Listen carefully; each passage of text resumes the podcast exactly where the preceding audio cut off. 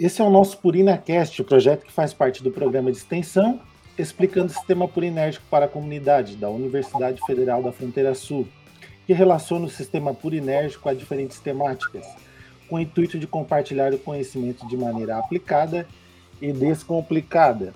Hoje eu estou com a professora doutora Natiele Bianchini Botário. Falei certo o nome? Sim. Ela é graduada em Biomedicina pelo Centro Universitário Franciscano, a Unifra, concluída em 2013, com habilitação em Análise Clínica, Patologia Clínica.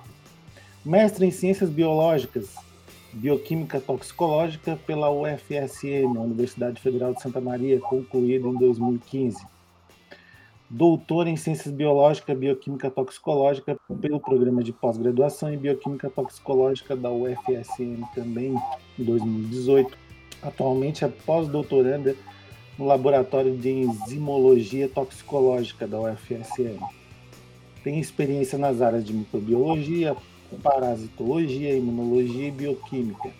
Atua nos setores de bioquímica experimental, enzimologia toxicológica sistema purinérgico e colinérgico, parasitologia, imunologia, toxoplasma gondii, estudou especialização em estética e cosmetologia pela FISEP 2020, estuda especialização em biomedicina e estética pela FISEP em 2020, é professora universitário da Universidade Franciscana, ministrando aula no curso de Biomedicina, Farmácia, Medicina e Nutrição. Bom filho a casa torna, né? Tá dando aula. É verdade. Retornei depois de mais de 10 anos aí nessa carreira acadêmica, uh, voltei para a instituição de origem. Me sinto muito feliz e, e honrada por ter sido convidada para dar aula nessa instituição. Gostei. A professora doutora Natiele escreveu um capítulo num livro Sinalização Purinérgica Implicações Fisiopatológicas da Universidade Federal da Fronteira Sul, com o capítulo Sinalização Purinérgica no contexto da fisiopatologia da toxoplasmose. Então, eu fui convidada para a professora Andréia a escrever um capítulo uh, sobre a, o envolvimento da sinalização purinérgica no contexto da da toxoplasmose. Uh, a sinalização purinérgica foi também objeto de estudo do meu mestrado, do meu doutorado. É a minha linha atualmente de pesquisa, junto com a professora Maria Rosa, a professora Vera Morte, uh, aqui na Universidade Federal de Santa Maria. E no nosso laboratório a gente estuda outras fisiopatologias, como diabetes, hipertensão, doenças renais, cânceres e tudo mais, que estão abordados nesse, nesse livro também. Então, é, nesse seu capítulo do livro, você colocou assim: as doenças parasitárias são um problema de saúde global e uma das causas mais importantes de morbidade em crianças e adultos imunocomprometidos. Entre tais doenças, temos a toxoplasmose. Então, professora, essa doença é causada por qual parasita? Como é que é o nome do parasita? Que parasita é esse? O que, que tu pode falar sobre esse parasita, assim como um protozoário, enfim? Tá. Então, dentro da parasitologia, a gente tem classificações, né? Protozoários, eumintos, ecto e endoparasitas. E se tratando a respeito do Toxoplasma gondii, que foi o parasita que eu escrevi o, o capítulo e é o parasita que eu tenho mais uh, especialidade para falar. Uh, o Toxoplasma gondii ele é um parasita protozoário, pertence ao filo apicomplexa, foi descoberto por Levine Uh, e ele tem estrutura como se fosse um arco, como se fosse uma meia-lua, digamos assim. Ele se apresenta sobre três formas parasitárias, então sobre cistos, bradizoitos e taxoitos. E essas três formas elas vão se modificando, então, ao longo do, do processo de infecção. Então, normalmente a gente se infecta com os cistos, depois dentro do nosso corpo, o ocisto ele se transforma no bradizoito e dentro deste bradizoito existem os taquizoitos. Então, eles vão alternando as formas morfológicas.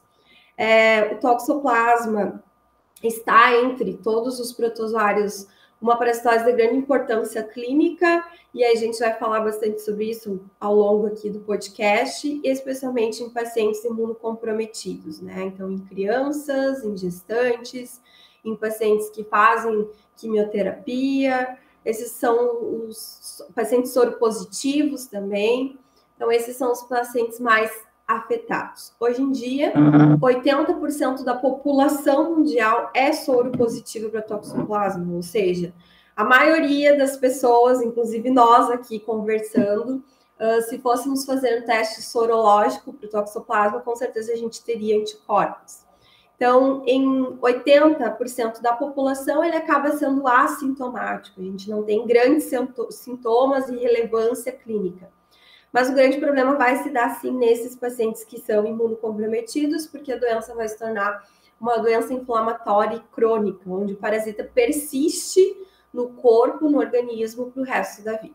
Certo, e, e, eu, como acadêmico de, de medicina, ainda do primeiro ano, terminando agora o primeiro ano, eu vi em embriologia que né, é, a gente, a gestante ela pode conseguir a toxoplasmose através contato com o gato e tudo mais. Tem mais alguns vetores? É só o gato que é o vilão? O gato realmente é o vilão disso tudo? O que, que você pode falar para mim sobre isso? Muito boa essa tua pergunta, porque é a pergunta da maioria da população, né? Uh, até engraçado, vou contar uma história para vocês aqui, que quando eu comecei a estudar a questão da toxoplasmose, lá em 2015, uh, eu estava bem despretensiosa. E no ano de 2019, aqui na nossa cidade de Santa Maria, não sei se vocês acompanharam as notícias, a gente teve um dos maiores surtos de toxoplasmose mundiais, né? Foram uh, mais de 800 casos, com 23 ou 27 gestantes, alguns óbitos fetais. E na época virou aquele comentário entre a população se os felinos, se os gatos seriam os vilãs da história ou não. Uh, a gente pode adquirir, então, a toxoplasmose por diversas formas, tá? Uma das, das formas mais comuns que a gente tem é a ingestão de água e alimentos contaminados com ocistos, tá? Então, o que, que acontece? A gestante, por ser imunodeprimida, ela fica mais suscetível à infecção. Então, é por isso que os, os gineco, né, os ginecologistas já recomendam as gestantes tomar um cuidado com a lavagem de frutas, verduras, filtragem de água durante a gestação. É claro que não é só toxoplasmose, existem outras parasitoses, outras doenças que também podem ser adquiridas por esse consumo de água e alimentos contaminados. Então, essa seria a primeira forma de infecção. Bom, existe uma infecção uh, que é através das fezes dos, dos gatos, dos felinhos de modo geral. Então não entram aí só os gatos, entram os leões, leões do mato, gato do mato, né? Uh, e seria a manipulação das fezes contendo os cistos. Então, assim, os gatos pobrezinhos, eles acabam sendo os hospedeiros intermediários desse ciclo. Nós, seres humanos, somos os hospedeiros definitivos. Então, o parasita, como o próprio nome já diz, ele precisa estar dentro de um outro organismo parasitando, né? Para poder, poder sobreviver. Se ele ficar no ambiente, ele vai morrer. Então, ele, a tendência é que ele procure, né? Ou que, enfim, um outro hospedeiro para completar seu ciclo biológico. Então, os felinos, de modo geral, eles são os vilãs, eles não são os vilãs dessa história, coitados. Eles são parte de um ciclo biológico, né? Então, eles não uh, passam a doença da toxoplasmose diretamente para nós. Isso pode acontecer de forma acidental ao pessoa durante a manipulação das fezes. Então, vai limpar, por exemplo, a caixinha lá uh, de resíduos do, do, gato e não lavou a mão corretamente, leva a mão na boca, ou manipula o alimento, prepara um alimento Dessa forma, ele pode estar, então, indiretamente se contaminando, certo? E a gente tem uma terceira forma de transmissão, que é a transmissão transplacentária, então, a transmissão da mãe para o recém-nascido, para o feto. Uh, então, as grávidas, elas também são suscetíveis a essa infecção. Quando essa infecção ela acontece até o terceiro trimestre de gestação, ela é mais grave, certo? Do que nos, no último trimestre de, de gestação. Uh, por quê? Porque durante essa, esse primeiro trimestre, o parasita ele consegue facilmente ultrapassar a barreira transplacentária e vai causar, assim, graves danos ao feto. Então, vai provocar aborto. Então, diversos casos de aborto a gente já tem comprovadamente que o toxoplasma causa. Vai causar uh, microcefalia, então, uma redução do, do, da calota craniana, né, da formação cerebral depois, vários sintomas relacionados à, à visão, à audição, então perda auditiva, perda uh, visual, porque ele consegue também se instalar na região ali da retina. E esse parasita ele persiste, certo? Então vai provocando ali alterações comportamentais, distúrbios psicomotores, uh, queda na taxa de, de produção uh, na taxa de aprendizado também, então uma redução do, do, do déficit cognitivo, uma redução da taxa de QI. Tudo isso acontece por essa transmissão materno-fetal. Então, o que, que se, os médicos sempre, quando a gestante ela tende a engravidar, ela está tentando engravidar, já pedem a sorologia, né? Fazem um teste sorológico para ver se essa gestante ela já tem anticorpos. Se ela já tem anticorpos, significa que ela já teve contato prévio com toxoplasma, e aí ela não vai transmitir a doença caso ela pegar durante a gestação para o feto ou para o embrião. Então, ela tem uma, uma proteção maior. Essas seriam, então, as três formas, né? A forma do consumo de alimentos, transmissão transplacentária e acidental através da manipulação aí das fezes e resíduos dos felinos. Bom, bom, essa, essa fala foi muito esclarecedora, né? Espero que o pessoal tenha percebido que o gato ele não é o vilão. Não é o vilão da história. Tá certo. É, na maioria das doenças, a gente sempre fala da, dos fatores de riscos, enfim, para as doenças. Nesse caso, eu vou perguntar, além da gestante, quais, quais são os outros grupos de risco e por que eles são um grupo de risco para ter contato com o toxoplasma gondii, né? Uhum. E desenvolver a toxoplasmose. Bom, então os grupos de risco são pacientes imunodeprimidos, tá? O que, que inclui esses pacientes imunodeprimidos ou imunossuprimidos? Pacientes que já têm uma maior debilidade do sistema imunológico. Então, inclui pacientes com câncer, pacientes que estão fazendo tratamento com quimioterapia, pacientes que têm determinadas doenças autoimunes, pacientes que fazem uso de corticoterapia, gestantes, crianças menores de seis meses de idade, porque ainda não produziram seus próprios anticorpos, idosos, pacientes soropositivos com HIV, com sífilis, com hepatite. Isso tudo está relacionado a esse déficit do sistema imunológico, tá? Então, nesses pacientes, a resposta imune ela já é precária. Uma vez em contato com o toxoplasma, o corpo entende que este uh, é um parasita e é algo estranho, né? e não tem força, digamos assim, para fazer uma resposta imune, para estimular uma resposta imune. Então, a resposta imune ela acontece, mas à medida que ela acontece, o parasita também ele é mais esperto, digamos assim, e ele consegue se proliferar e se propagar e ter tropismo por outros tecidos, também de forma acelerada. Então, o que se instaura ali é uma verdadeira batalha imunológica entre o parasita e o sistema imunológico. Vence aquele que, que conseguir ganhar essa batalha imunológica, digamos assim. É, então eu já vou eu já vou encaixar aqui a pergunta. Você escreveu no livro a primeira característica que diferencia o Toxoplasma gondii dos demais protozoários é a capacidade de infectar qualquer tipo de célula nucleada. Como essa habilidade influencia a capacidade de infecção e disseminação do toxoplasma? Uhum.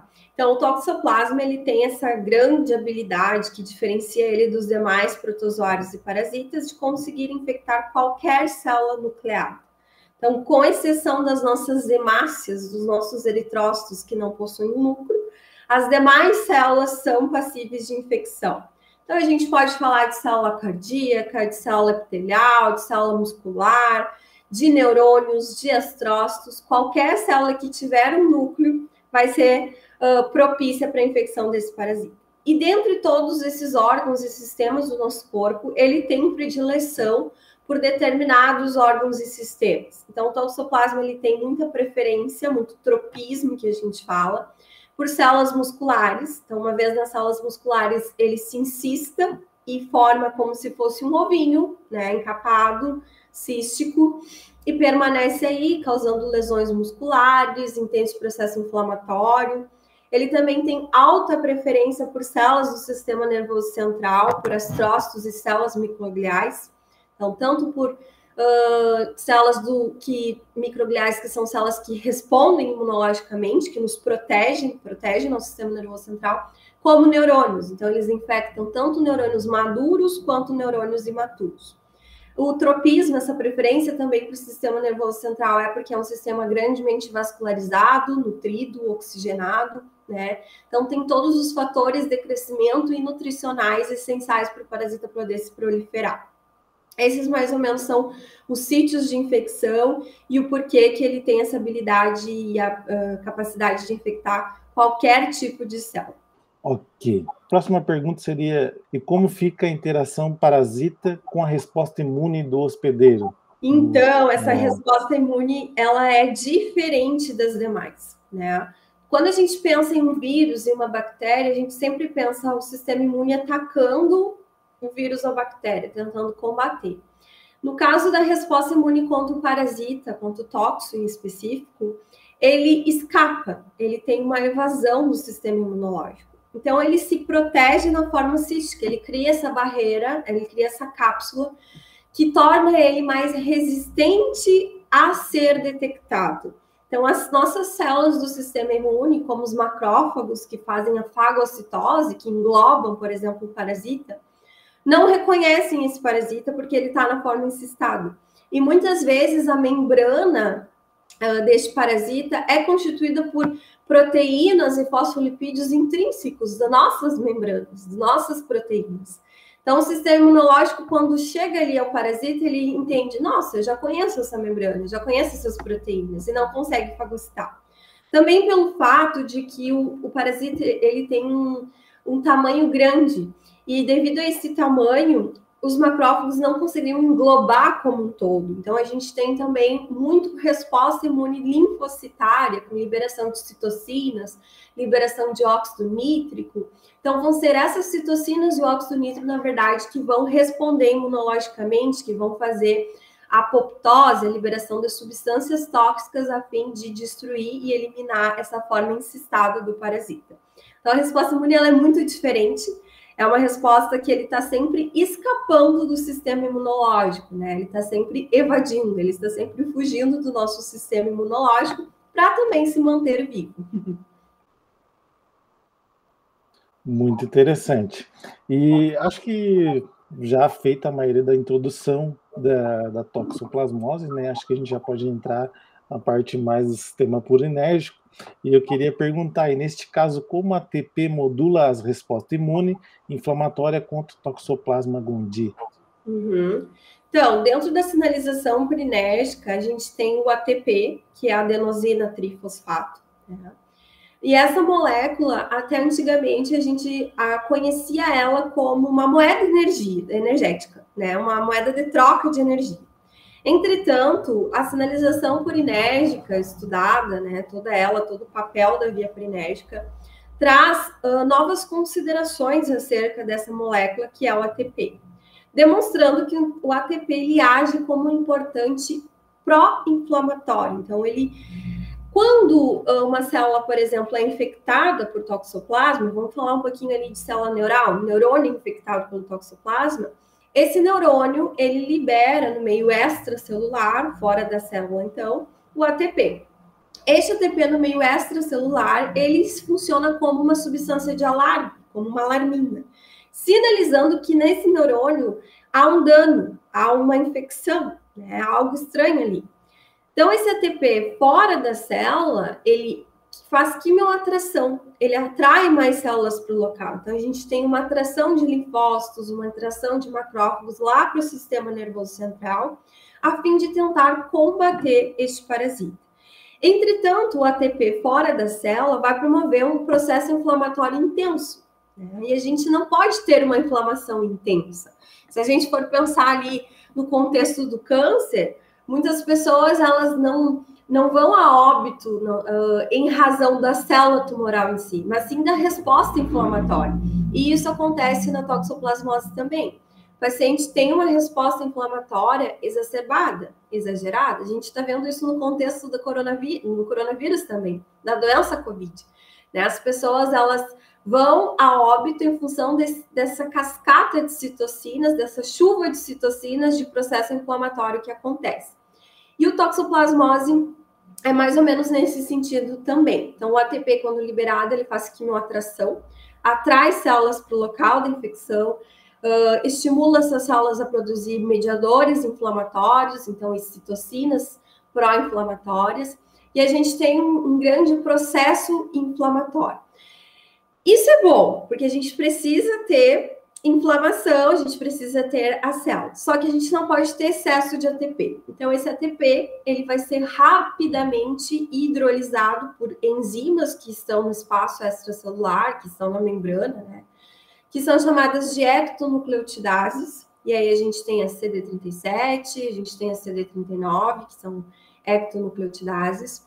E esse ATP vai sendo reconvertido a ADP, AMP, até a molécula de adenosina.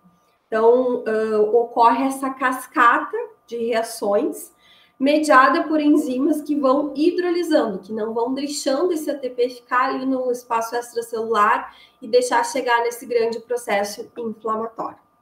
Certo. É, como o receptor P2X7 interfere diretamente na morte do toxoplasma? Então, os P2X7 são os principais receptores envolvidos na resposta imune contra o toxoplasma gonti. Então, numa vez no meio extracelular, o ATP se liga ao receptor P2X7 e a ativação no receptor P2X7 desencadeia dentro da célula uma sequência de cascatas e eventos inflamatórios. Então, vai ser a ligação do ATP no P2X7, por exemplo, que vai promover a ativação do inflassoma e a síntese de citocinas. Vai ser a ligação do ATP ao receptor P2X7 que vai culminar na apoptose celular, nos mecanismos de ativação de caspases do tipo 1 que levam a célula a sofrer uma morte celular programada. Então, nós temos um, uma ligação intrínseca do ATP ao receptor P2X7, culminando aí em várias uh, ativações de várias cascatas inflamatórias que vão proteger, então, a, a infecção contra o parasita, que vão levar ao mecanismo de morte desse parasita. E é claro, a ligação do ATP ao P2X7 também vai liberar óxido nítrico, outras substâncias reativas que vão levar também à morte e à, à destruição desse desse, dessa forma insistada do parasita. Vamos falar um é. pouquinho é. agora da adenosina? Pode ser, mas antes eu queria até falar, deixar a fala aqui, né, para quem chegou no podcast através só pelo tema da toxoplasmose e está entrando agora ouvindo a gente falar do sistema purinérgico, essa fala foi boa para vocês entenderem que como assim, né, o ATP fora da célula extracelular, né? até então a gente conhece na bioquímica, em todas as disciplinas, biologia molecular, como intracelular. Mas deu para já, a fala da professora deu para notar aqui, existe um ATP fora da célula, existe um receptor desse ATP, existe uma ectonucleotidase que quebra, hidrolisa ele, depois e vai quebrando ele em, em pedaços menores, né? Uhum. Que agora a gente vai falar da adenosina, mas só para entender, esse é o sistema purinérgico. É, essa é a sinalização purinérgica, tá? Uma sinalização bem complexa, moderna.